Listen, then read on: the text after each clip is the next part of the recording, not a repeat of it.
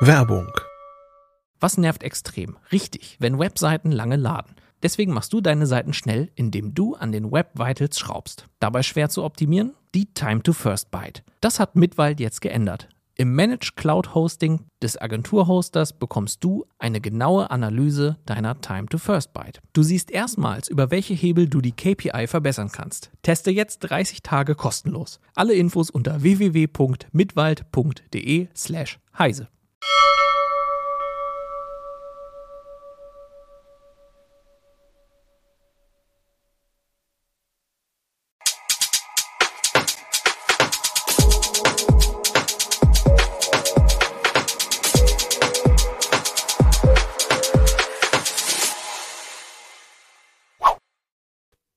Herzlich willkommen an diesem Donnerstag, 13. Oktober 2022 zur Heise Show. Heute mal eine Stunde später aus aktuellem Anlass. Äh, wir sprechen heute über ein Thema, das gravierende Auswirkungen auf uns alle haben könnte. Und ich glaube, es ist in diesem Fall auch nicht übertrieben zu sagen, dass das Netz nicht mehr das ist, was es einmal war, wenn die sogenannte Chat-Kontrolle in Europa tatsächlich kommen sollte. Das klingt gewaltig, das ist es auch, doch jetzt erstmal kurz einige Worte unseres Sponsors. Finanzentscheidungen im Unternehmen müssen mit kühlem Kopf getroffen werden. Workday liefert Ihnen hierzu sämtliche Unternehmensdaten, damit Ihre Entscheidungen auf Fakten basieren. Workday, das Finanz-HR- und Planungssystem für eine Welt im Wandel. Ja, willkommen zurück. Wie sehr unser heutiges Thema aufregt, das zeigt ein Kommentar, den wir im Vorfeld erhalten haben unter der Ankündigung. Er lautete, man stelle sich vor, im 20. Jahrhundert hätte eine Partei die Briefkontrolle einführen wollen. Das, die wäre sofort aus dem Amt gejagt worden wegen massiven Verstoßes gegen alle Gesetze und vermutlich wäre sie auch als verfassungsfeindlich verboten werden, worden. Man sieht also, welche Brisanz da drin steckt und bei der sogenannten Chatkontrolle, die von der EU-Kommission als Gesetzentwurf vorgelegt wurde, geht es auf den ersten Blick eigentlich um ein ehrenwertes Vorhaben, nämlich den Kampf gegen die Verbreitung von Kinderpornografie. Aber positiv ist das nur auf den ersten Blick, sagen die Kritiker. Und davon gibt es sehr viele. Bürgerrechtsorganisationen, Datenschutzer, ja sogar Bundesminister haben schon schwerwiegende Bedenken angemeldet. Und es geht nicht weniger als um die Privatsphäre, um die Sicherheit und um das Vertrauen im Netz, ins Netz.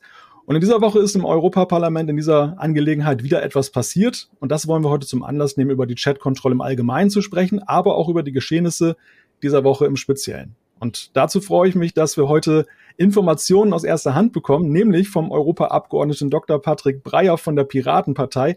Er sitzt im zuständigen Ausschuss und hat in der Sitzung in dieser Woche auch einiges gesagt, wie wir lesen konnten. Hallo Patrick. Hallo, danke für die Einladung. Ja, herzlich willkommen natürlich auch an unsere Live-Zuschauer. Wenn ihr Fragen habt, dann schreibt diese doch gerne in den Chat und wir schauen dann halt im Laufe der Sendung, inwieweit wir die aufgreifen können. Bevor wir in die Einzelheiten einsteigen, Patrick, Hast du eigentlich den Eindruck, dass die Chatkontrolle als Thema überhaupt schon so in der breiten Allgemeinheit angekommen ist? Ich fürchte noch nicht wirklich. In Deutschland haben wir wirklich auch mit dem Begriff Chatkontrolle schon ja wirklich auch äh, mobilisieren können. Und ich glaube, viele wissen davon oder haben schon davon gehört, auch wenn es noch nicht die Demos auf der Straße oder die vielen ähm, ja, Videos auf äh, YouTube und Instagram gibt, die man bräuchte, um so ein Thema ähnlich wie die Uploadfilter damals oder ACTA wirklich in die breite Masse zu tragen, sind wir in Deutschland am weitesten. Aber in anderen Ländern äh, weiß kaum jemand davon. Da gibt es auch kaum eine Debatte darüber. Und in Europa ist es leider so, es reicht nicht aus, wenn ein Staat bremst. Hm. Bevor wir in die Feinheiten einsteigen, was sich diese Woche zugetragen hat, erstmal so eine Begriffsdefinition. Was ist denn eigentlich diese Chat-Kontrolle? Wo genau, worum genau geht es dabei? Das Einmalige an der Chat-Kontrolle ist, dass hier im Grunde genommen, wenn eine entsprechende Anordnung erlassen wird, flächendeckend und verdachtslos der Inhalt unserer Kommunikation, sei es äh, per E-Mail, sei es per Messenger oder auch ähm, per Videokonferenz sogar wäre erfasst davon, per Chats, ähm, durchsucht werden soll, automatisiert durchsucht werden soll von fehlerhaften Algorithmen, die dann eben äh, entsprechend ausgewählte, vermeintlich verdächtige Inhalte ausleiten und ähm, die dann vom Provider gesehen werden und an Behörden gemeldet werden. Es steckt noch eine Menge mehr drin in diesem Gesetzentwurf. Gesucht werden soll auch von Anbietern von Speicherdiensten. Das betrifft zum Beispiel die Cloud-Speicher, in denen unsere ähm, Smartphones vielleicht ein Datenbackup machen. Äh, vorgesehen ist, sind Netzsperren. Ähm, vorgesehen ist eine verpflichtende Altersüberprüfung, was letzten Endes das äh, Ende anonymer Kommunikation bedeuten kann. Und vorgesehen ist sogar eine App Store-Zensur. Also App Stores dürfen äh, Menschen, Minderjährigen, nicht mehr erlauben, äh, Apps zu installieren, die für Grooming-Zwecke, also für sexuelle Annäherung genutzt werden könnten. Und das würde letzten Endes auch ähm, Jugendliche ähm, von fast allen Apps ausschließen. Wie läuft das denn genau technisch? Also jetzt nehmen wir mal den Punkt mit der Chat-Kontrolle. Wie kann denn eigentlich bei so massenhafter Kommunikation herausgefiltert werden, was potenziell verdächtig ist? Eingesetzt werden sollen drei Methoden.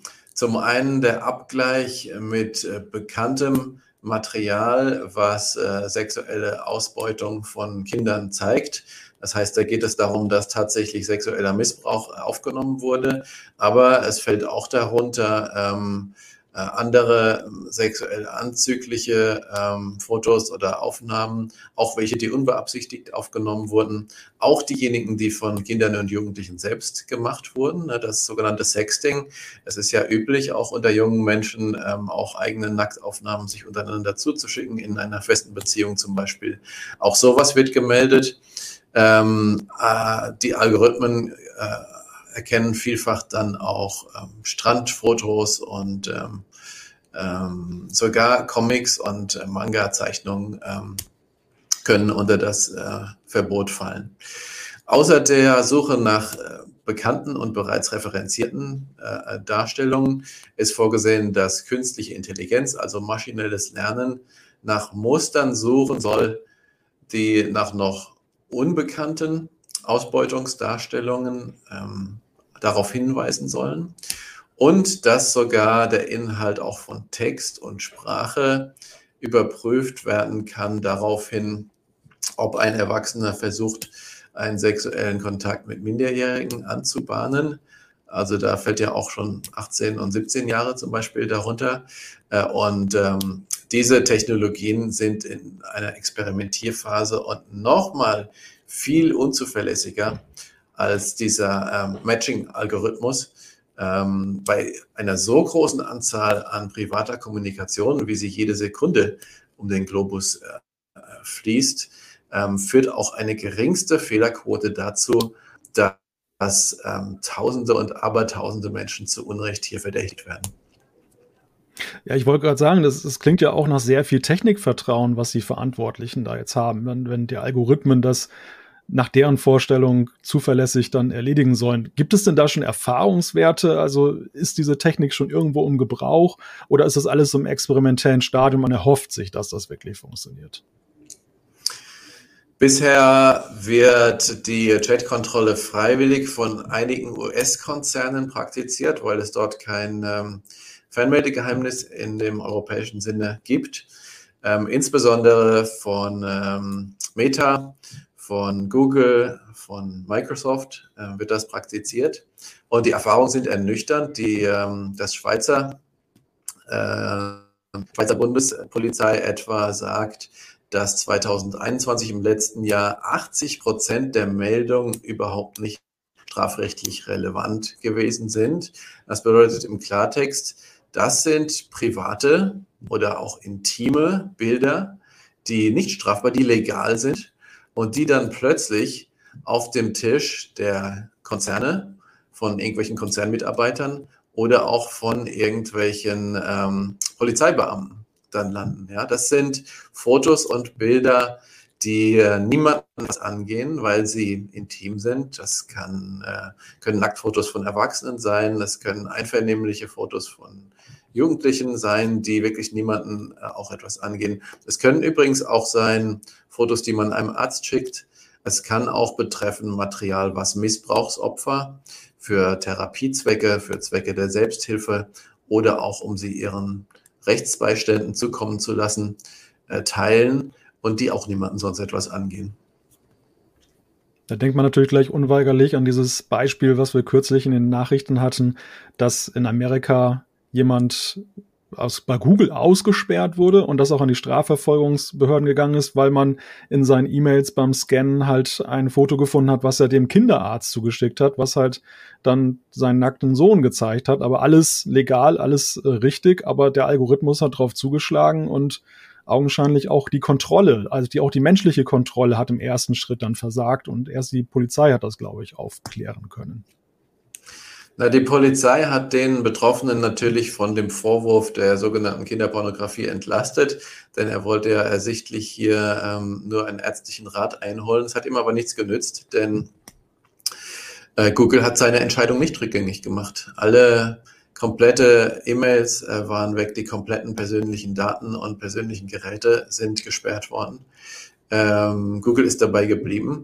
Und das ist eine Konzernwillkür, die da einsetzt, denn unabhängig von den ähm, Entscheidungen der Strafverfolgungsbehörden ähm, kann das eben auch von dem Konzern selber äh, äh, schwerwiegende Folgen haben, die sich auf das Berufsleben auswirken können. Man muss aber auch sagen, selbst wenn im Endeffekt kein Ermittlungsverfahren eingeleitet oder auch ähm, ja, eine Einstellung erfolgt, ist es so, dass schon der Verdacht und schon die Ermittlungen selbst massive Folgen haben können. Äh, Menschen haben die Arbeit verloren, wenn ein solcher Verdacht bekannt geworden ist oder Ehen sind zerbrochen.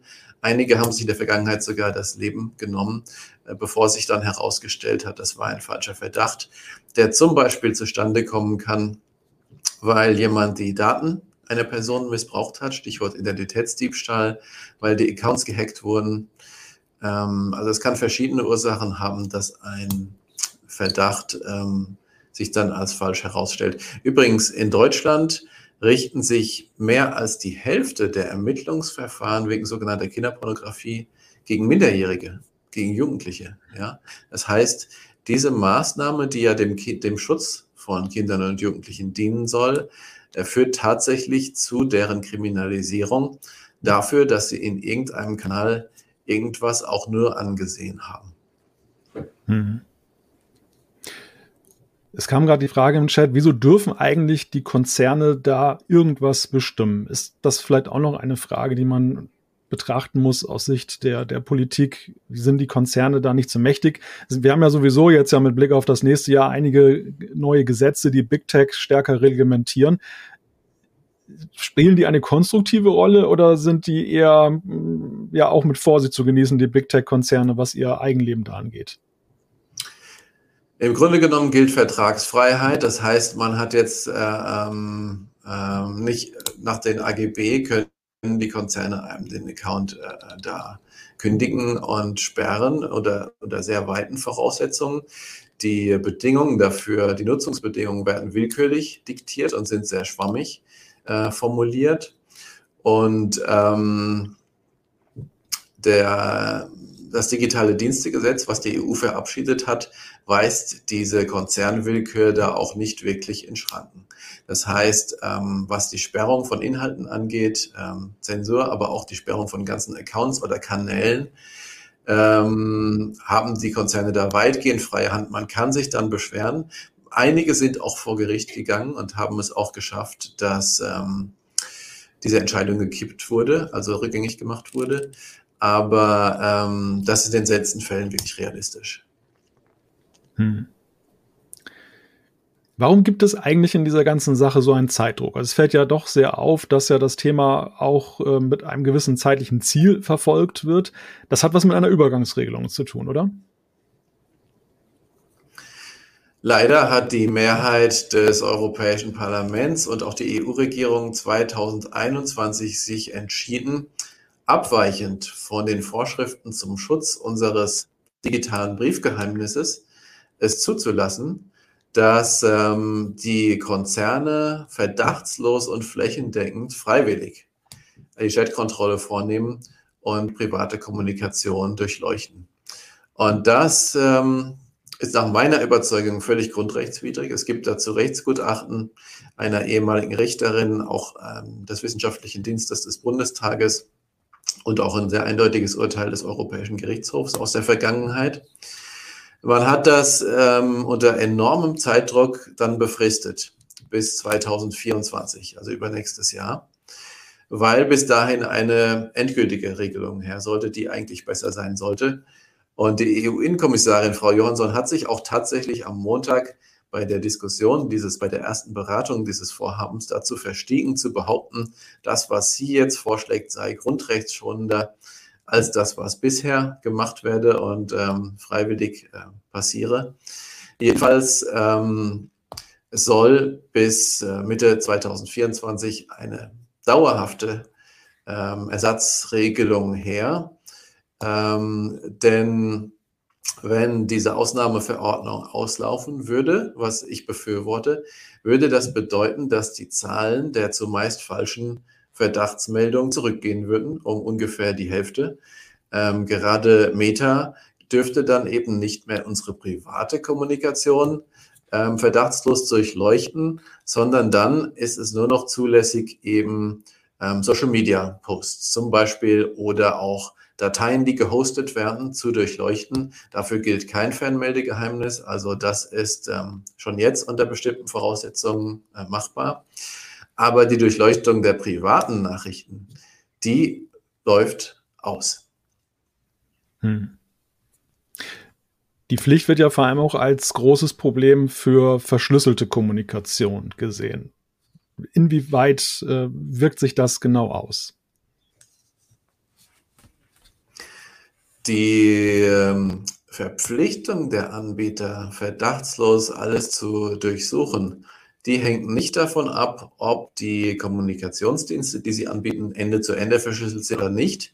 Und damit wären eben auch Messenger wie Signal oder WhatsApp erfasst, die eine solche Ende-zu-Ende-Verschlüsselung vornehmen.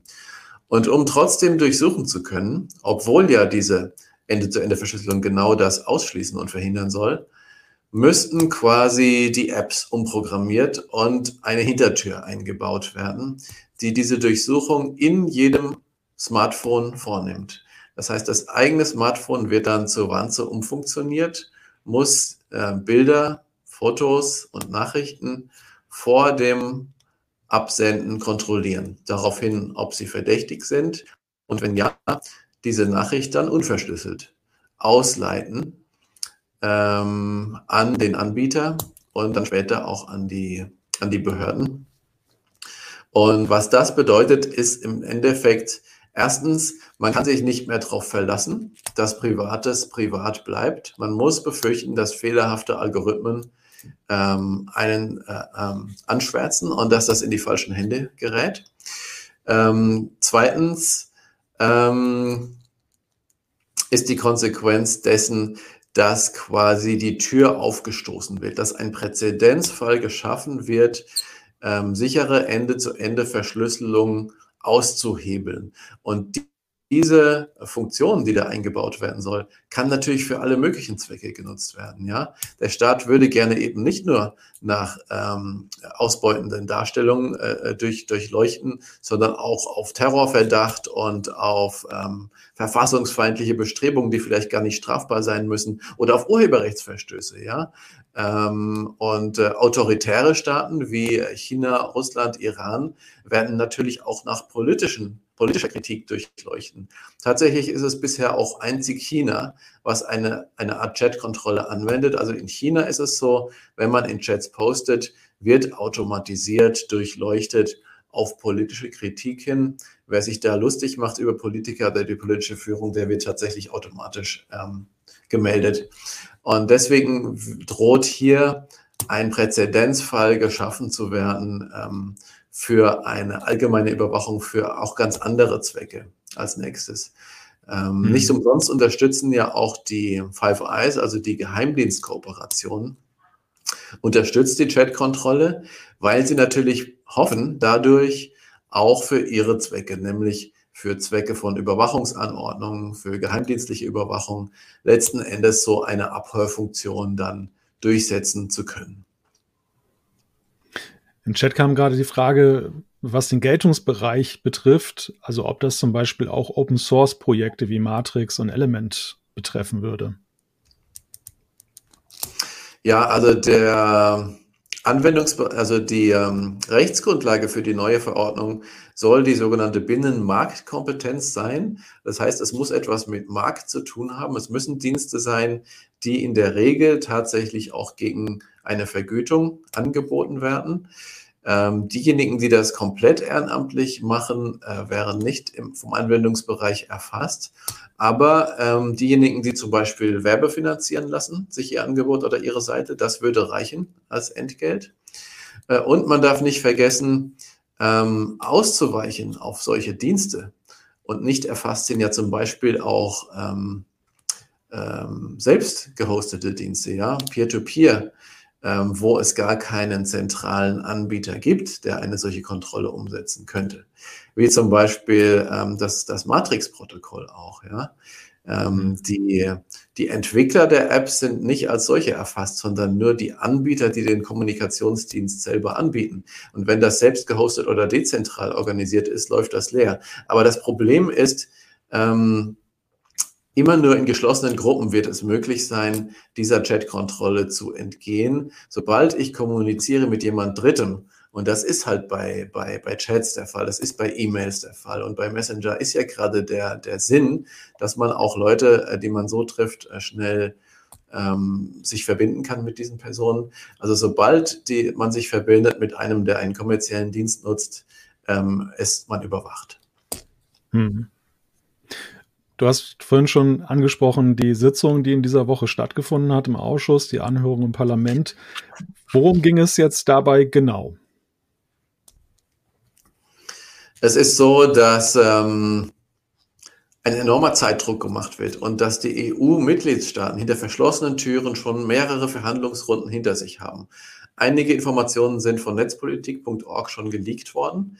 Deswegen wissen wir, dass der Widerstand unter den EU-Regierungen sich in sehr engen äh, Grenzen hält und auch unter anderem die Bundesregierung, die ja öffentlichkeitswirksam sich gerne gegen Chatkontrolle positioniert, sich hinter verschlossenen Türen doch recht zurückhält mit ihren Anmerkungen und mit ihrer Kritik. Die wird ja auch vom Bundesinnenministerium vertreten, diese Arbeitsgruppe. Das heißt, da laufen die Verhandlungen auf Hochtouren und die Ratspräsidentschaft hat das zu ihren Top-Prioritäten gemacht. Im Parlament ist es richtigerweise so, dass man sich mehr Zeit lässt. Ähm, denn wie gesagt, das ist ein nie dagewesener Vorstoß zur flächendeckenden Überwachung privater Kommunikation. Letzten Endes das Ende des digitalen Briefgeheimnisses, so wie wenn man, wenn alle Briefe geöffnet und ähm, gescannt würden, wie du auch schon eingangs richtig gesagt hast. Und äh, deswegen äh, geht es jetzt bei uns im Parlament erstmal darum, zu klären, ist die Rechtsgrundlage überhaupt richtig gewählt? Ist das tatsächlich eine Binnenmarktfrage oder geht es nicht um Strafverfolgung?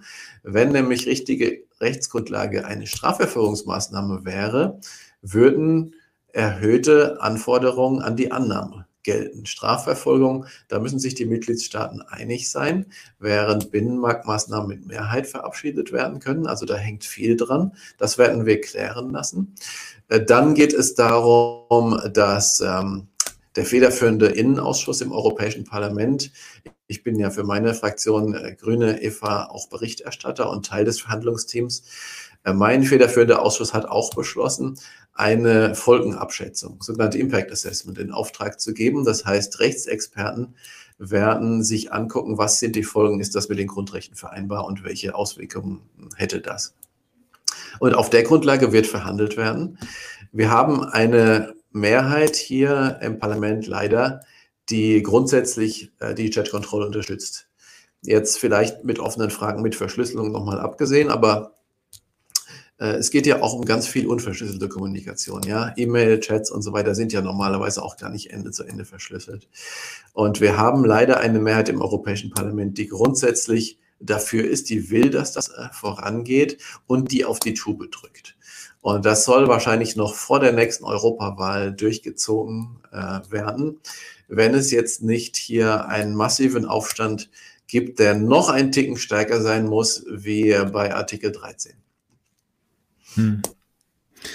Es kam im Vorfeld die Frage auch zur rechtlichen, zum rechtlichen Bestand einer solchen Regelung, weil ja die Vorratsdatenspeicherung, wo es ja, was den, die Daten anging, ja gefühlt um weniger ging, ja zu Fall gekommen ist, ist das nicht hier noch ein viel erheblicherer Eingriff? Aber das wird wahrscheinlich das Gutachten dann auch ergeben, dass, dass ihr da einen Auftrag gegeben habt.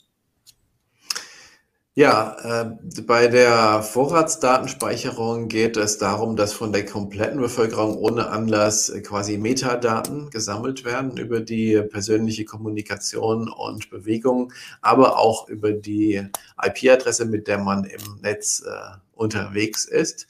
Ich würde jetzt nicht sagen, dass Metadaten von vornherein weniger aussagekräftig ähm, sind als die Kommunikationsinhalte, aber die Vorratsdatenspeicherung hat nie Inhalte umfasst. Und jetzt bei der Chatkontrolle geht es darum, tatsächlich auch die Inhalte unserer Äußerungen mit fehleranfälligen Algorithmen verdachtslos und flächendeckend zu durchsuchen. Sowas hat es noch nie gegeben.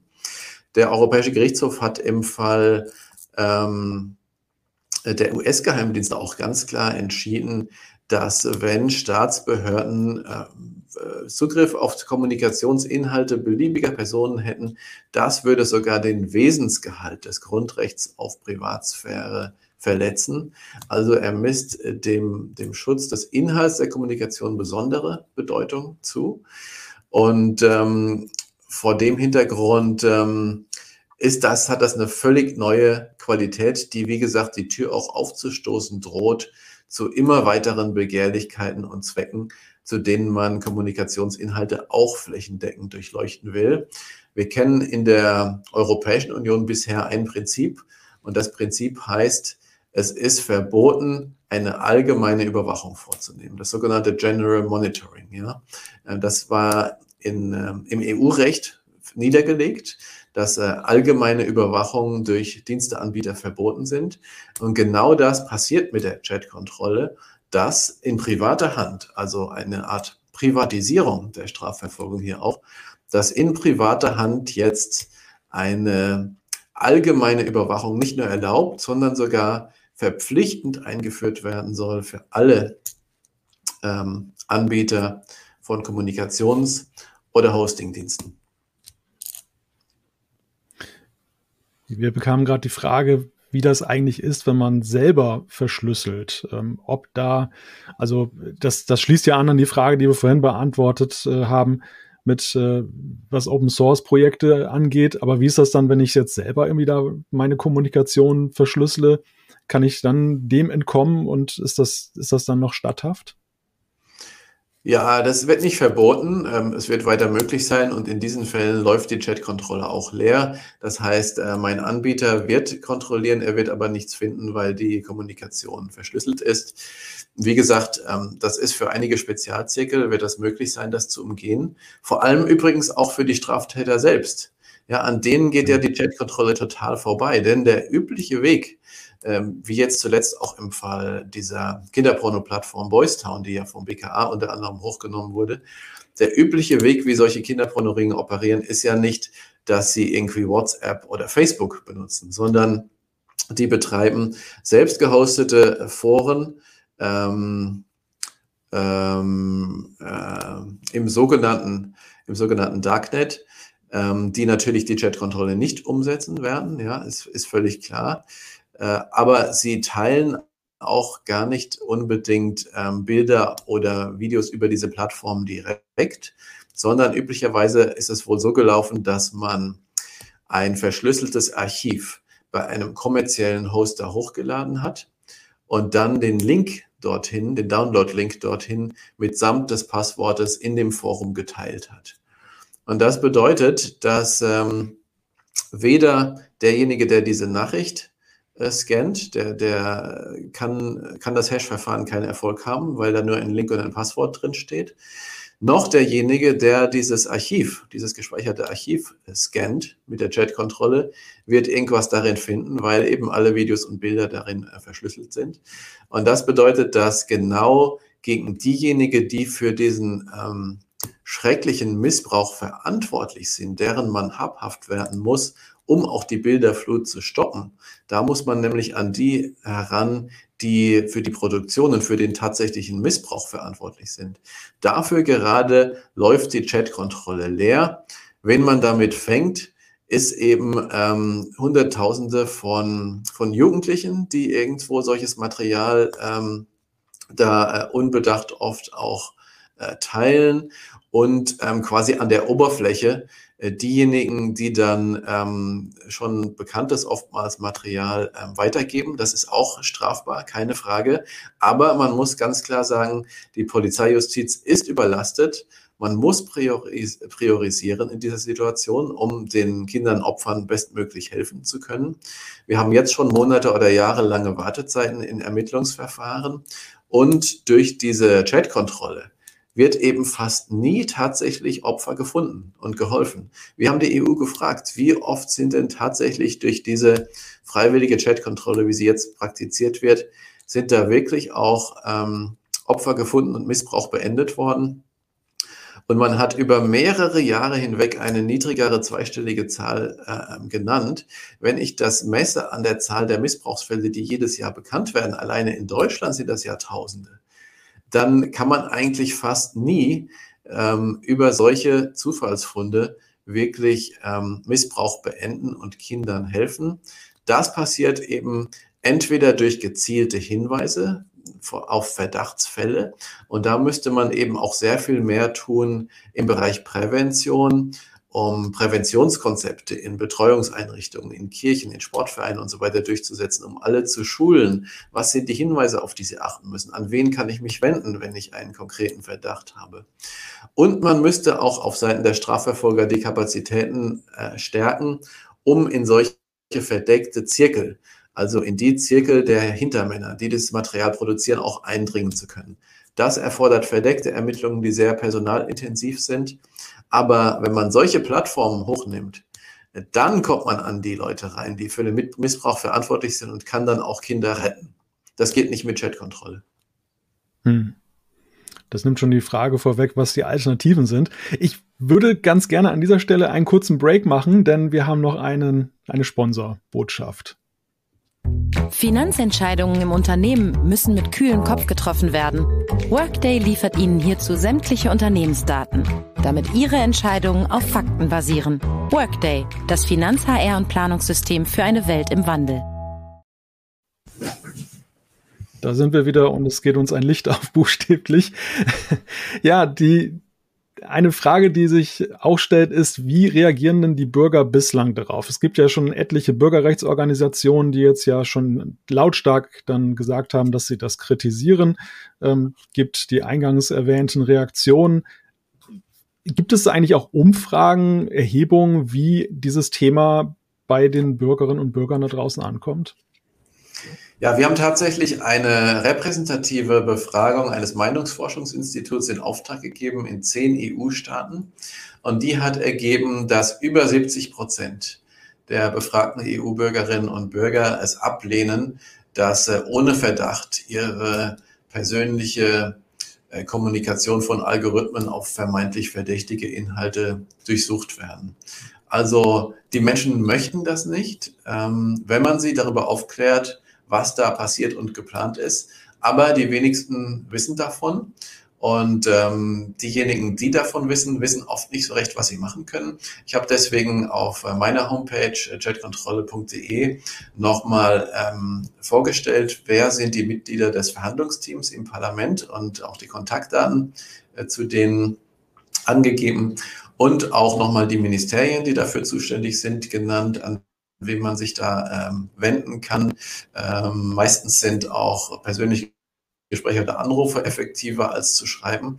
Aber ich fürchte, im Endeffekt muss man dann auch zu Aktionen kommen, zu konkreten Aktionen äh, und vor allem berichten, berichten, berichten. Also jeder, der darüber aufklärt, der ein Video dazu machen kann, ähm, ähm, hilft Also auch ein Aufruf an die Influencer da draußen, dass sie eben dann auf sozialen Netzwerken, in YouTube und so weiter das dann thematisieren und sich mit der Fragestellung auseinandersetzen. Kommen wir nochmal auf die Konzerne zu sprechen, wie die da agieren. Es gab ja vor einiger Zeit diesen Vorstoß von Apple mit ihrer CSAM-Erkennung, wofür sie auch ja viel Kritik eingesteckt haben und dann haben sie das ganze Thema ja dann kleinlaut wieder zurückgezogen das sollte ja ein Ansatz sein, der so wurde es ja zumindest von Apple dargestellt, ähm, mit einem besseren Datenschutz versehen sein soll als dieses klassische Vorgehen. War das wirklich glaubhaft oder wollte man dann nur vorauseilen einer möglichen gesetzlichen Regelung?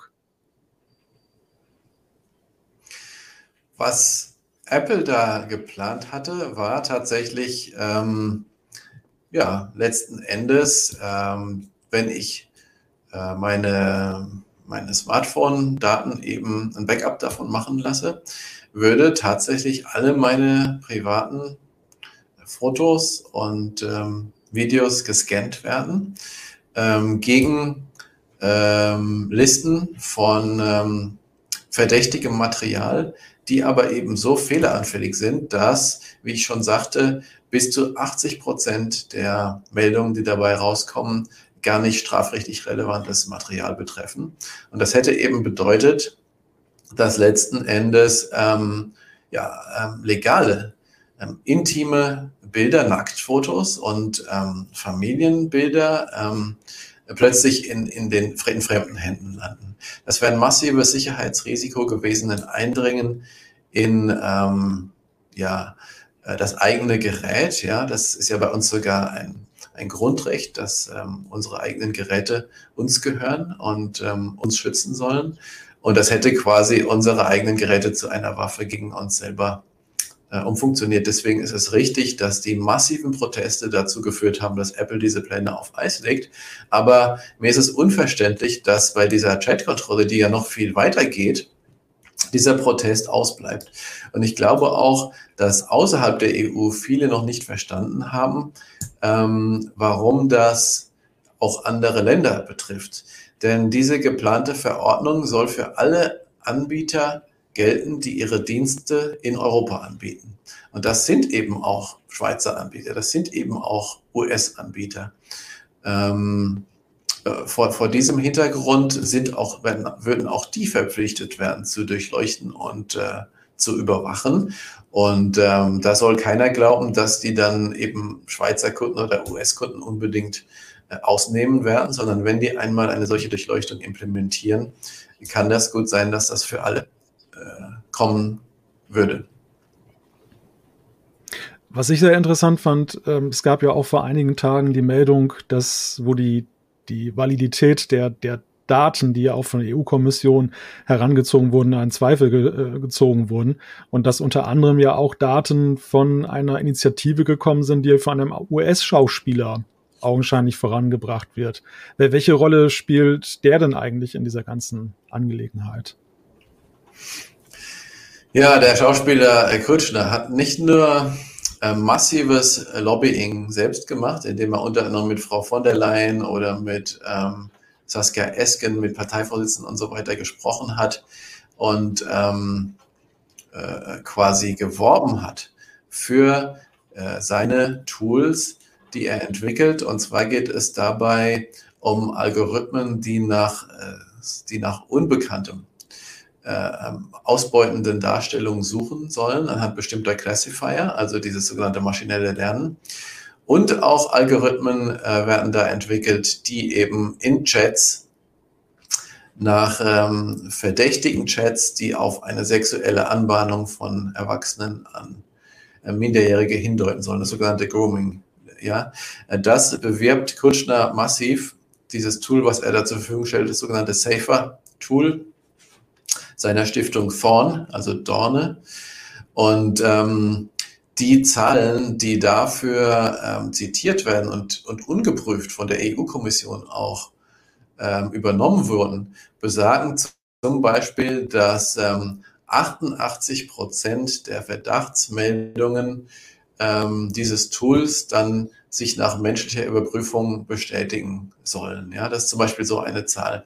Und jetzt habe ich gesehen, dass ähm, Microsoft zum Beispiel selbst kritisiert die Verwendung solcher Zahlen, weil sie sagen, ähm, das sind Zahlen, die entstanden sind ähm, innerhalb eines Experiments unter ganz bestimmten Rahmenbedingungen und eben auch mit englischer Kommunikation, mit englischsprachiger Kommunikation. Das lässt sich auf den europäischen Kontext schon nicht übertragen, weil da ganz andere ähm, Sprachen im Spiel sind. Es lässt sich auf die Realität nicht übertragen und vor allem es ist ähm, unabhängig überhaupt nicht überprüfbar weil diese Suchalgorithmen als Geschäftsgeheimnis gehandelt werden. Das heißt, man darf die gar nicht von unabhängiger Seite ähm, untersuchen und ähm, überprüfen. Und zum anderen, wenn es um den Abgleich nach bekanntem Material geht, werden die Datenbanken geheim gehalten, mit denen da abgeglichen wird. Das heißt, man darf auch nicht untersuchen, welcher Teil von dem Material in diesen Datenbanken ist wirklich strafrechtlich relevant. Es sind Datenbanken, die äh, außerhalb der EU entstehen, in USA, in Großbritannien. Also die legen schon mal gar nicht unsere Maßstäbe daran an, was hier überhaupt strafbar ist ähm, und was nicht. Und vor dem Hintergrund ist es unabhängig nicht überprüft und auch nicht überprüfbar, äh, welche ähm, Fehlerquoten diese, mit diesen Algorithmen einhergehen. Die geplante Verordnung macht auch keinerlei äh, Zielvorgaben. Also sie sagt zum Beispiel nicht, es dürfen nur Algorithmen eingesetzt werden, die 99,9 Prozent genau sind. Es ist ja auch so, dass der Algorithmus von Thorn zum Beispiel sich natürlich konfigurieren lässt. Wie hoch muss die Wahrscheinlichkeit sein, bevor ein vermeintlich verdächtiges Material gemeldet wird. Und auch da gibt es keinerlei Vorgaben in der geplanten Verordnung. Klar ist aber, dass wegen der riesigen, unüberschaubaren Vielzahl von privater Kommunikation auch schon eine kleinste äh, Quote von Falschpositiven dazu führen, leicht führen kann, dass viel mehr legales Material gemeldet wird als illegales Material. Und genau das ist ja das, was wir aus der Schweiz hören. 20 Prozent strafrechtlich relevant, 80 Prozent nicht. Macht man dort dann einfach weiter oder gibt es dort dann aufgrund dieser Zahlen auch schon Konsequenzen, dass man darüber nachdenkt, ob das denn wirklich effektiv ist in der Schweiz? Hinter vorgehaltener Hand liest man schon, dass Ermittler sich Sorgen machen. Dass Ermittler sich Sorgen machen, dass sie überflutet werden von ähm, Verdachtsmeldungen. Ähm, ja, ähm, die in nicht mehr die Zeit lassen, um ähm, tatsächlich auch bei Verdacht von Kindesmissbrauch ähm, zu ermitteln. Und das sind teilweise aufwendige Ermittlungen. Teilweise muss dann eben auch, äh, müssen Personen da eingeschleust, verdeckte Ermittler eingeschleust werden. Also da machen sich Ermittler wohl schon Sorgen, aber das wohl eher hinter vorgehaltener Hand. Die offizielle äh, äh Denkweise auch der EU-Innenkommissarin ist, wir müssen das eine tun und das andere auch. Ja, man muss natürlich beides machen. Ähm, aber das Problem ist, da sind bei, bei weitem nicht genug Kapazitäten vorhanden. Es dauert teilweise Monate, bis bei konkretem Verdacht wirklich eine Beschlagnahme stattfindet und bis dann die Daten ausgewertet sind, dauert dann nochmal teilweise Monate. Manchmal verjähren sogar Verfahren, weil sie innerhalb der Zeit nicht ordentlich ausgewertet werden können. Und das finde ich inakzeptabel, denn in, in einer solchen Phase kann ja im Zweifelsfall auch Missbrauch weitergehen. Und ähm, das ist überhaupt nicht akzeptabel. Aus meiner Sicht müssten wir uns darauf konzentrieren, erste Priorität ähm, Opfer zu schützen und äh, zu befreien ähm, und äh, gegen Missbrauch selber ähm, vorzugehen. Das muss im Vordergrund stehen. Und aus meiner Sicht ist es auch das einzige Mittel, um diese, dieser Flut auch Herr zu werden, indem man konsequent gegen diejenigen vorgeht, die dieses Material ähm, produzieren. Ähm, es, es, kommt ja hinzu, dass ähm, wir unter anderem auf Facebook, wo die Chatkontrolle seit Jahren freiwillig eingesetzt wird, beobachten können, dass die Zahl der Verdachtsmeldungen trotzdem von Jahr zu Jahr ansteigt und inzwischen Millionen hoch ist. Ja? Das heißt, die Chatkontrolle führt offensichtlich selbst auf diesen Plattformen, wo sie eingesetzt wird, nicht dazu, dass das, dass das Volumen des Materials zurückgeht. Also schlägt völlig fehl, wenn, wenn man damit verhindern will, dass das Material ausgetauscht wird, selbst auf diesen Plattformen. Und dabei ist noch nicht berücksichtigt der Verdrängungseffekt, dass natürlich durch eine solche Chat-Kontrolle massive Bewegungen einsetzen werden in andere Plattformen, bei denen dann vielleicht auch im Verdachtsfall nicht mehr ermittelt werden kann, zum Beispiel weil eben sichere Verschlüsselung zum Einsatz kommt. Und deswegen befürchten auch äh, Missbrauchsopfer wie etwa Alexander Hanf, der gleichzeitig ein Datenschutzexperte ist, der aber selbst auch ähm, als Kind missbraucht worden ist. Er sagt, er befürchtet, das schadet Opfern massiv, unter anderem deswegen, weil durch diese Verdrängung auf ähm, geschützte Plattformen Ermittlungen tatsächlich sogar erschwert werden könnten. Wie geht es denn jetzt eigentlich in der ganzen Sache weiter? Wie ist der weitere Zeitplan? Was, was kommt als nächstes jetzt im Gesetzgebungsverfahren? Ja, es ist so, dass äh, im EU-Rat, das ist sozusagen die eine Gesetzgebungskammer der EU, die Verhandlungen auf Hochtouren laufen, äh, aber unter Ausschluss der Öffentlichkeit. Da bekommt man nur durch Leaks ausnahmsweise mal was mit. Da geht es sehr schnell. Es gibt einen ersten Entwurf von Änderungen der Ratspräsidentschaft und der sieht schlecht aus, denn da werden sogar Sicherungsmechanismen, die die EU-Kommission vorgeschlagen hatte, ein paar sogar noch abgebaut. Ja, also das entwickelt sich total in die ähm, äh, entgegengesetzte Richtung. Und gleichzeitig ähm, befasst sich das EU-Parlament damit. Wie gesagt, im Moment sind vorbereitende Gutachten noch ähm, in der Mache. Aber ich bin sicher, dass die Mehrheit, die diese Chatkontrolle will, ähm, mit Hochdruck das ähm, wird durchziehen wollen. Und zwar vor Mitte 2024, das heißt vor der nächsten ähm, Europawahl ähm, soll das eingetütet werden. Ähm, wir haben gesehen bei dieser Übergangsverordnung, äh, dass das sehr schnell gehen kann, dass das äh, innerhalb eines Jahres teilweise im Schweinsgalopp ähm, durchgeprügelt worden ist. Und das droht hier eben auch zu passieren. Aber ähm, die Kritiker, die Zivilgesellschaft schläft auch nicht.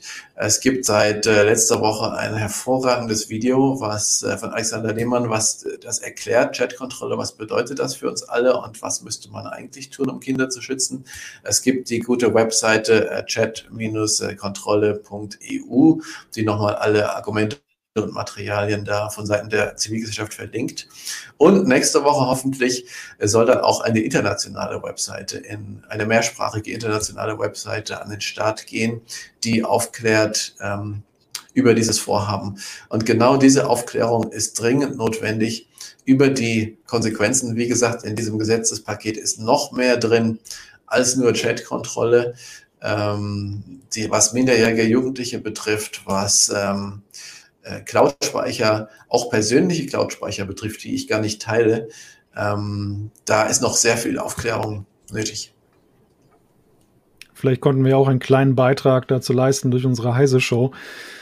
Ja, schwere Kost zur Mittagsstunde, muss ich sagen, dieses ganze Thema Chatkontrolle, aber ein sehr guter Einblick, den du uns gegeben hast, dass wir jetzt A wissen, was ist die Chatkontrolle und B auch jetzt, was das laufende Gesetzgebungsverfahren angeht, wo, wo das Ganze steht und auch inwieweit, ja, die Mitwirkung der Bürgerinnen und Bürger in dieser ganzen Sache dann auch gefragt ist, um diesen ganzen, das ganze Thema zu begleiten.